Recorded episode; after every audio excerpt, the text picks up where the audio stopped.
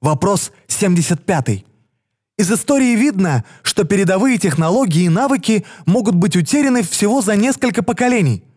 Полностью автоматизированная система управления экономикой, экологией или обществом уязвима в плане технических сбоев, которые могут привести к упадку или коллапсу, в результате чего человечество может стать беспомощным и лишенным как технических навыков, так и психологической зрелости, необходимой для решения возникших проблем.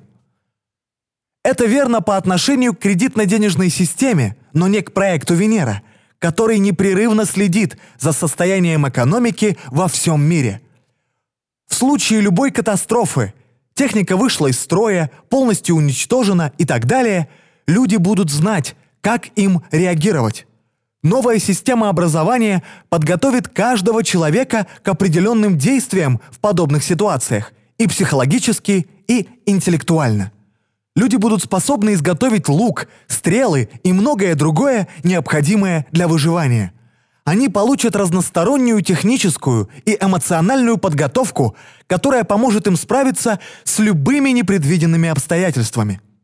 Они совершенно не будут похожи на кучку ничего не делающих, недоразвитых болванов, наслаждающихся прелестями новых технологий. Напротив, человек будущего будет испытывать постоянный интерес к вопросу а что если? То, о чем вы говорите, это ошибочные выводы из книг и фильмов.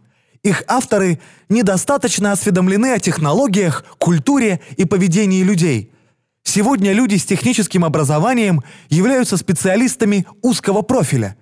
Именно поэтому фашистам и неофашистам удается привлекать их для распространения пропаганды, поддержки укоренившейся системы и участию в разработке и в создании оружия – Политики избираются не для того, чтобы что-то изменить. Их задача – оставить все как есть. К сожалению, многие социальные системы используют инструменты науки, искусства и технологий с целью сохранения статус-кво. Специалист широкого профиля, как его видит проект Венера, не страдает патриотизмом, он верен Земле и всем ее людям.